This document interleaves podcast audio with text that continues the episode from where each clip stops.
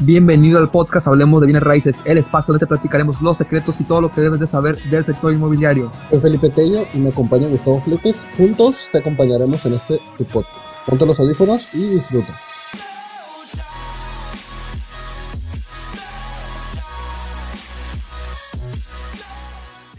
¿Qué onda, Gustavo? ¿Cómo estás?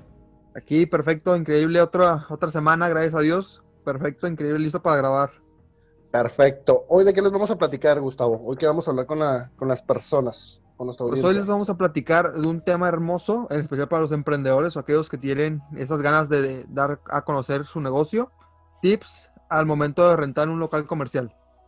Perfecto. Creo que inclusive aquí nos, nos podrá tomar dos horas platicar del tema porque es nuestro, la creme de la creme para nosotros.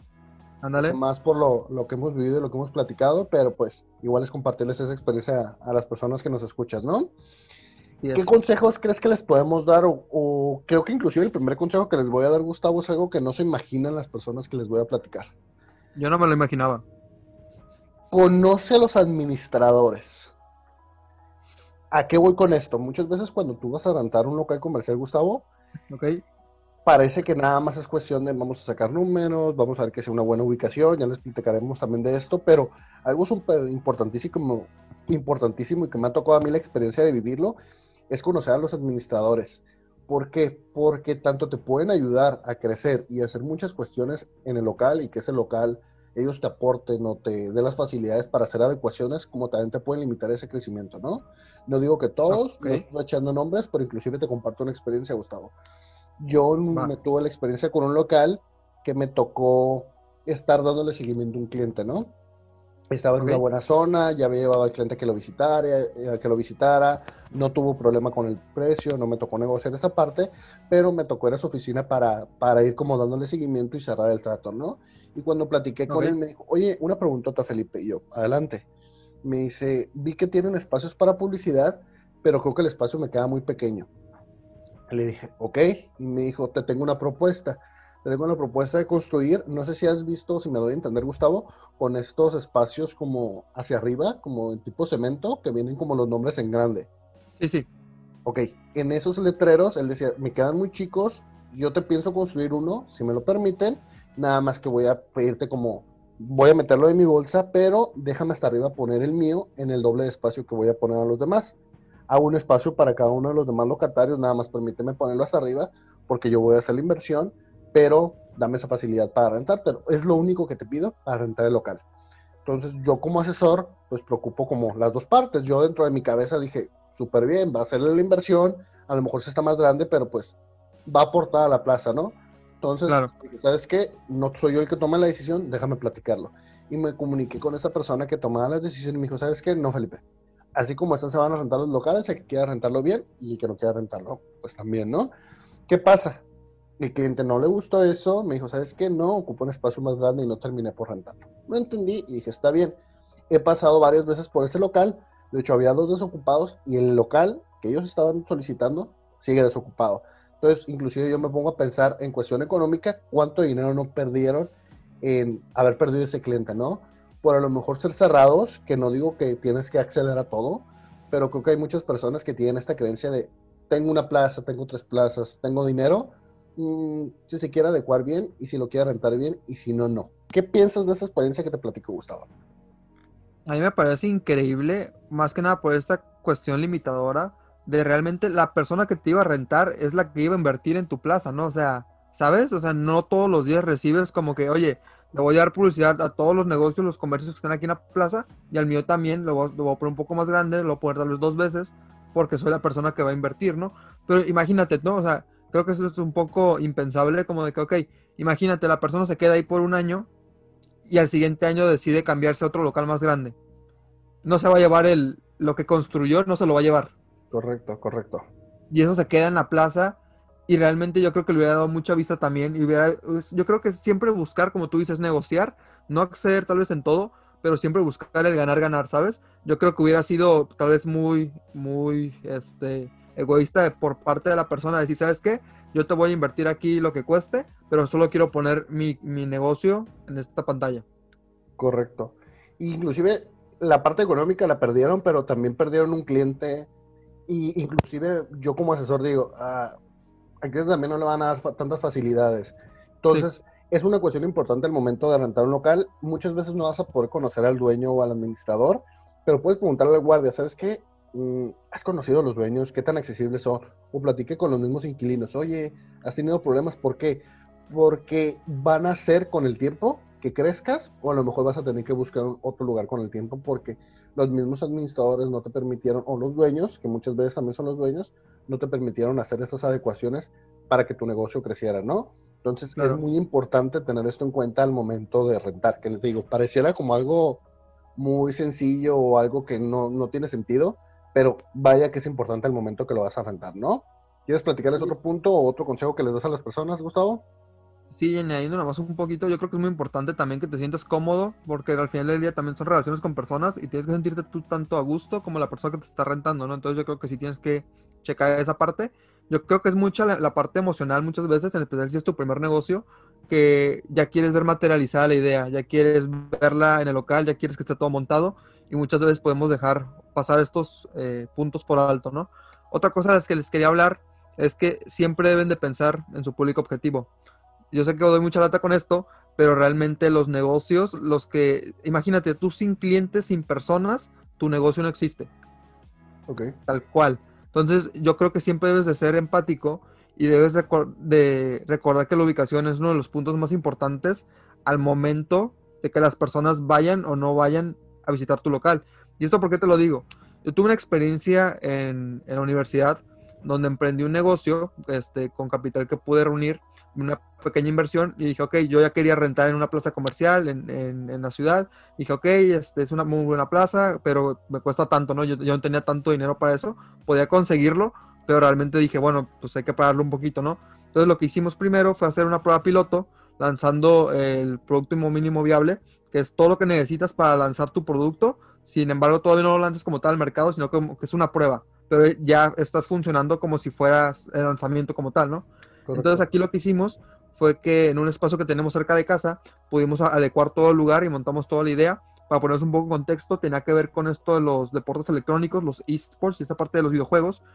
Y realmente me di cuenta que la ubicación es crucial, es clave. Por ese punto en específico fue que la idea no procedió más allá, porque yo me, me di cuenta de esto, Felipe.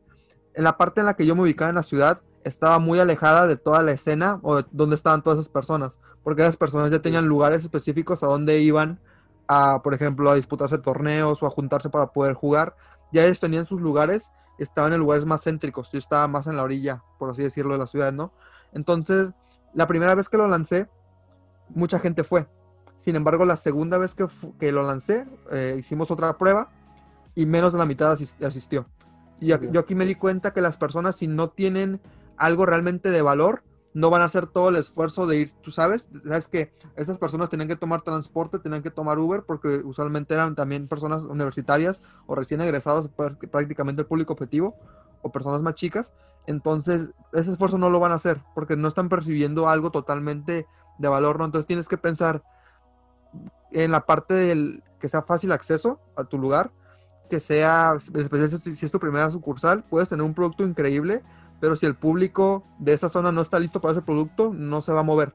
Entonces yo creo que es muy importante siempre pensar en, antes de rentar en el fácil acceso, el aparcamiento, incluso la evolución de esa zona de tu local, ¿no? Porque imagínate, aquí pasó en una zona de la ciudad que en un bulevar todo lo volvieron a reconstruir, entonces todos los negocios que estaban por esa zona, en el bulevar Cucapá, aquí en Tijuana, pues se quedaron muchos sin clientes, ¿no? Entonces fue una, fue una decisión por parte del gobierno, pero tú también tienes que estar un poquito al tanto, no ver a futuro como tal, 10 años tal vez, pero sí ver como que, ok, para el parecer no se están haciendo ninguna, ninguna construcción, ningún movimiento, entonces sí es un buen momento para rentar este local, ¿no? Sí, ¿Qué más tienes para contarnos? Creo que yo les diré a las personas, dense una vuelta un día antes de que vayan a rentar. mejor dices, ¿sabes qué? Ya tomé la decisión, date una vuelta, platique con el guardia, ve qué gente pasa por ahí, ve que a lo mejor qué horarios hay demasiadas personas o hay demasiado tráfico. Inclusive algo que a mí me tocó en una experiencia en, un proyecto que estaba es arma la logística. ¿Por qué? Nosotros estábamos en una escuela, bueno, yo formaba parte de, una escuela, de conocí de hecho a, Adrián, con el que tuvimos comunicación, y nosotros cuando hacíamos la logística tenemos una oficina privada pero era, no era compartida, pero había más oficinas alrededor. Entonces había una sala de espera a lo mejor que compartíamos, este, y nosotros qué hacíamos, ya tenemos la logística de cómo va a ser el cliente para llegar. Había una persona que lo recibía en la parte de, abajo cuando era nuevo el cliente, entonces armar toda la logística de cómo va a sentirse el cliente desde que llega. Desde el momento que a lo mejor te pide información, ahora cada negocio es diferente, cada giro es diferente, a lo mejor no puedes entender a los clientes de la misma manera particular como nosotros lo hacíamos, pero sí es armar la logística de, de cómo va a entrar el cliente, a lo mejor va a batallar para hablar con el ballet parking, habla con el ballet parking y dile, ¿sabes qué? Los clientes que lleguen, por favor. Entonces, pareciera algo que no es importante, pero sí es importante de como tener toda la trayectoria, ¿no? Y darse una vueltecita antes. Otra cuestión, y creo que ahí sale tu lado mercadólogo, Gustavo, es conocer bien a tu competencia. ¿Qué piensas de esto? Crucial, es crucial antes de poder incluso tomar cualquier acción, antes de poder mover dinero, tienes que realmente conocer todo lo que se está moviendo, mínimo en tu escena local, en el lugar donde vas a poner, así como tal en tu ciudad, Incluso, por ejemplo, es muy importante ver quién está alrededor, la parte de los precios, para que tú puedas tomar decisiones y ver si muchas veces, como se da también en el sector inmobiliario, que encuentras propiedades fuera de precio por ciertas zonas. Entonces aquí también, si tú sabes que todos en, en, en cierta zona de la ciudad lo venden un producto a tal precio y tú te quieres poner acá y realmente no añades algo diferente, pues la gente va a decir, ¿por qué te voy a comprar a ti si todos lo venden a este precio, no? Si realmente tú no le pones algo que te haga diferente. Y de esto precisamente te quiero comentar esto no tiene que ver como tal con un local, tiene que ver más con tu producto, con tu negocio, pero creo que es muy importante, ¿no? ¿Qué es aquello que hace diferente a tu producto o tu servicio? Yo creo que te tienes que olvidar de la típica respuesta de decir mi producto o mi servicio es de calidad. Eso realmente no le dice nada al cliente porque cada persona tiene una definición diferente de lo que es calidad. Para ti, Felipe, tal vez calidad es cierta cosa y para mí es algo totalmente diferente. Entonces, esto es algo muy subjetivo. Tú realmente ocupas un argumento y ese argumento lo ocupas demostrar y que incluso la gente lo puede usar como un pretexto para poder ir a visitar tu comercio o tu local. Y aquí te pongo un ejemplo para poder bajar todo eso que, toda esta palabrería que te comento. Imagina que vendes pizzas. Tienes competidores, ya sean marcas este, transnacionales, otras internacionales, otras locales, ¿no? Entonces, si vendes pizza, tal vez en vez nomás de aperturar tu negocio como tal y lanzarte como que dar, dar tu salto de fe y ah, vamos a lanzar la pizzería a ver qué pasa, ¿por qué no creas un concepto en el que, ¿sabes qué? Me estoy dando cuenta que a la gente le gusta mucho el queso, es lo que más le gusta, lo que las cosas que más les gusta a la gente en sus pizzas y estoy viendo que todas las pizzerías que están aquí en mi ciudad realmente les ponen muy poco. Ok, entonces tú vas a crear esa pizza monstruosa que está llena de queso. Al momento en que la, tomes, se la vas a levantar y vas a ver cómo todo el queso se ve. Entonces es algo que tú puedes decir, ok, aquí vendemos la pizza que tiene más queso, o la, pizza más monstruosa y con queso de la ciudad. Okay. Como tal, y tú puedes, la gente al momento de que te quiera visitar puede decir, hey, vamos a, por decir una marca, ¿no? Vamos a tal, a tal pizzería y, y tu amigo, por ejemplo, te dice, no, mejor hay que ir a esta porque le ponen un montón de queso. ¿Sabes? Puedes vender lo mismo, puedes vender pizza, pero la forma en cómo la vendes, es ahí está la diferencia. Y no necesariamente tiene que ser tu producto más vendido. Sin embargo, ocupas algo que haga ruido para que la gente hable y tome como pretexto ir. Otro ejemplo es, por ejemplo, si estás vendiendo mariscos, puedes tener, te puedes inventar un concepto de la torre de mariscos más grande de Tijuana, por así decirlo, ¿no? Que es la ciudad en la que radicamos. Entonces, ok, vas a asegurarte que es una torre inmensa y no necesariamente la gente va a comprar ese, ese platillo, pero tú te vas a hacer famoso o lo vas a poder mostrar y vas a poder comprobar que, ok, aquí tenemos las tostadas más grandes, porque la puedes mostrar, la puedes medir, incluso puedes, incluso si rompes algún récord o algo, tienes que investigar, tienes que ponerte creativo y realmente ver aquello que va a hacer que las personas hagan su, así que su inversión de tiempo y esfuerzo en ir contigo, porque imagínate, si eres un comercio nuevo, la gente realmente está tomando un riesgo al ir a tu negocio por primera vez. Probablemente es por casualidad o sabes, o sabes qué, la otra vez que comí pizza en este lugar no me gustó, ahora voy a probar este. Entonces ahí tienes tú la oportunidad. Tienes que ser, tienes que hacer que todo sea demostrable. Es por eso que las personas te van a preferir antes de la competencia. Si tú les dices que es de calidad o que tiene los ingredientes más frescos, realmente eso no, no te pega tanto. Si Cualquiera lo puede decir, ¿no? Claro, si tú dices, tengo los camarones más grandes de la ciudad y, y son unos monstruos, y dices, ah, ok, sí, te creo.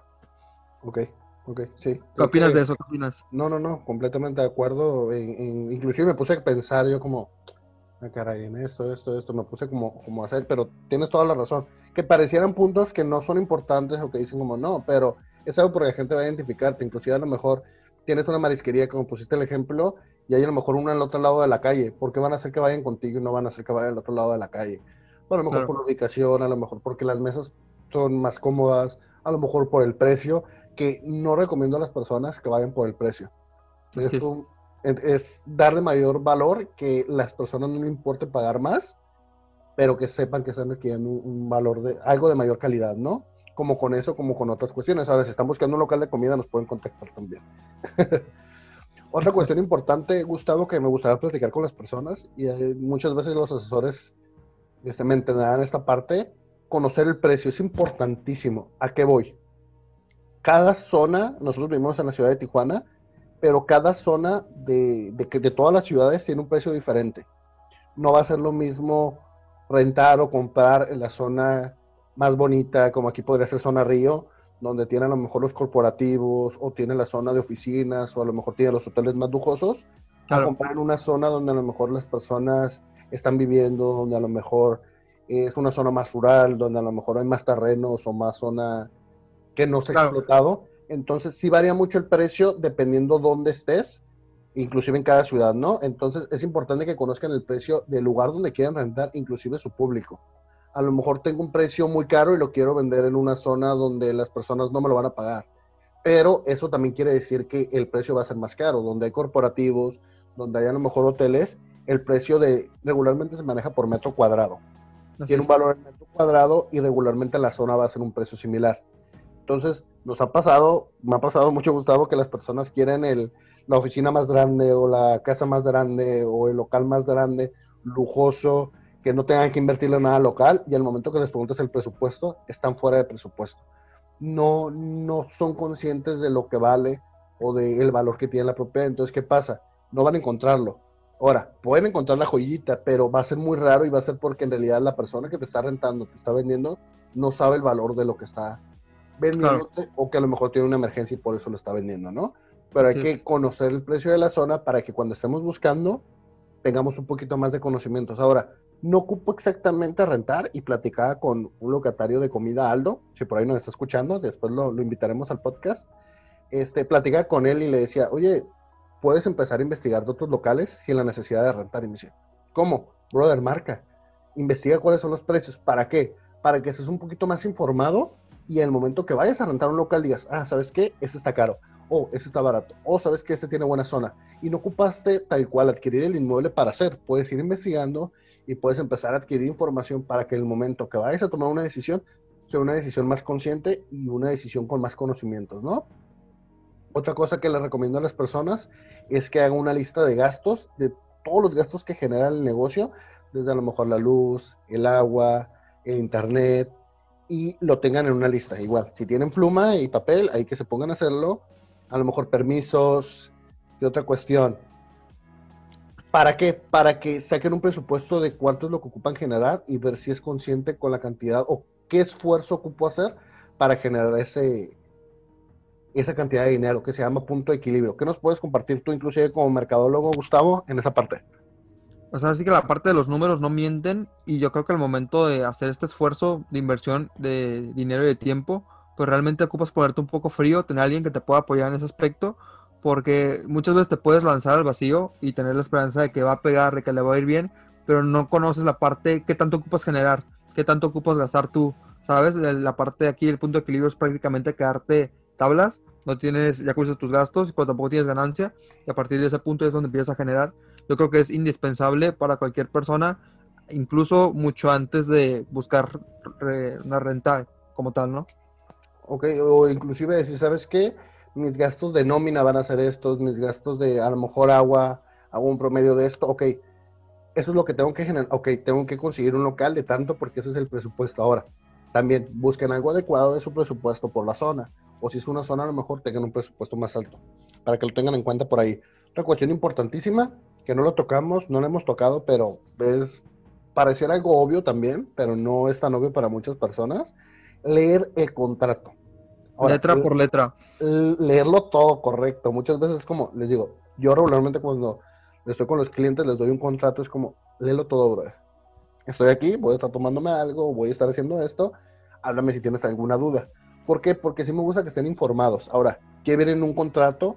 viene desde tu nombre, desde las personas que a lo mejor los dueños del, si es por ejemplo un local, es las personas que son los dueños o, quienes están subarrendando el, el, local, a lo mejor qué horarios tiene la plaza, si es una plaza comercial, a lo mejor a qué tienes acceso y a qué no tienes acceso, a lo mejor qué, qué tienes que hacer y en qué horarios tienes que hacerlo. Una cuestión que yo les recomiendo, y espero en esto si tomen apuntes, es el tipo de cambio.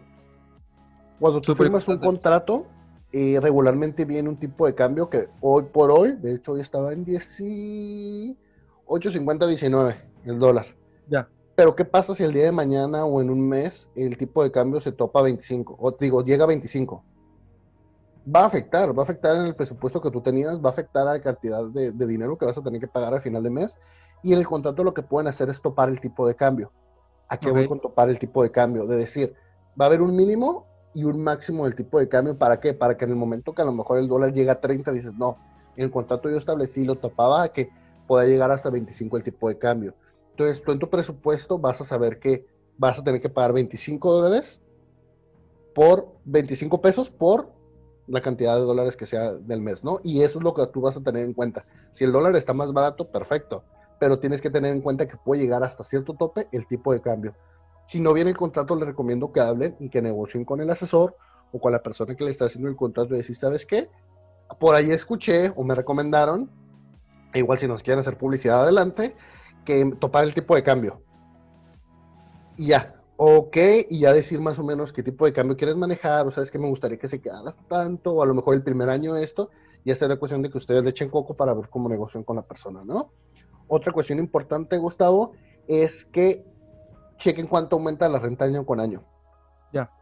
Regularmente es la inflación más o el PIB más unos puntos. Puede ser un 3, un 5%, a veces que pueden una suma ya concreta, pero que lo chequen por qué, porque a lo mejor el primer año yo estoy pagando mil dólares al mes, dos mil dólares al mes por un local, y a lo mejor el siguiente en el contrato viene que me va a subir un 50%. Entonces, eso sí va a afectar en el presupuesto. Entonces, igual, si viene o no viene el contrato, yo les recomiendo que lo, lo pongan y que digan, ¿sabes qué? Puede haber un incremento hasta tanto. ¿Para qué? Para que a lo mejor rentas tu local, hiciste adecuaciones, invertiste en el local y al siguiente año dices, ¿sabes qué? Quiero el doble de la renta. Es como, no. Ok, es que no viene establecido. Yo te puedo decir que no y adelante me quedo con el local. Y como le hiciste adecuaciones, lo voy a rentar más caro. Entonces también es para protegerse ellos mismos como inquilinos que van a rentar, ¿no?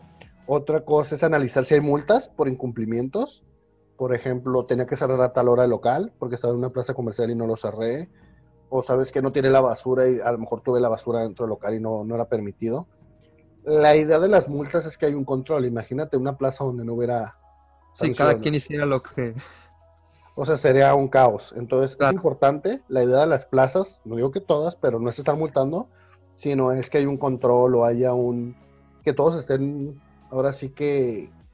Parejos cortados por la misma tijera. ¿Correcto? Otra cuestión, que analicen cuál va a ser la multa por pago tardío. Regularmente los mexicanos estamos acostumbrados a, ah, el último día. Hay fechas en el contrato, muchas veces es del primero al tercero, no sé qué fecha vas a firmar el contrato, pero que tengas en cuenta qué días son los días de su pago, inclusive lo notes en el teléfono que tienes que pagarlo, porque hay multas por demora. Hay veces que es el 10% de, de lo que es de renta, hay veces que se acumula si pasan día con día, entonces también es importante que lo lean y qué adecuaciones y qué adecuaciones no ocupan autorización. Eso también es importantísimo que lo tengan en cuenta, que muchas veces tú tienes idea de hacer un, en un local, un monstruo, y dices, no, voy a hacer estas adecuaciones, pero a lo mejor no te dan acceso, ¿no? Que también va en parte del punto que habíamos platicado de ver qué tan accesibles son los administradores. ¿Qué piensas de esto, Gustavo? ¿Qué piensas? A veces me que hablo mucho, pero me gustaría esa retrospectiva. está súper bien, Felipe, que compartas toda la información. por eso te dejamos hablar. No, no te preocupes. Este, súper bien, me parece increíble. Yo creo que la gente tiene que recordar que un contrato es un acuerdo entre dos personas, entre dos partes, y recuerda que puedes negociar, así como lo dice Felipe, puedes comentarle ciertos aspectos, ideas que tú tengas planeado hacer en tu negocio. ¿Sabes qué? No pierdes nada por preguntar. ¿Sabes? Muchas veces tienen muchas como que un machote, un, formato predeterminado, lo que es el contrato y realmente por pura pereza pues no le ponen cosas extra, ¿no? Por así decirlo. Eso no significa que el contrato no se pueda modificar, no se le puedan añadir nuevas estipulaciones, por así decirlo, ¿no? Entonces, no sé, yo creo que es la parte más importante. ¿Algo más que quieras agregar, Felipe? Posiblemente sean muchas cosas más, pero no vienen a mi, a mi cabeza ahorita mismo. A lo mejor después les cuento 20 consejos más importantes que ahorita, pero por el momento no creo que, creo que es todo. Igual, si tienen alguna duda, me gustaría que la compartieran y que pudiéramos platicarlo.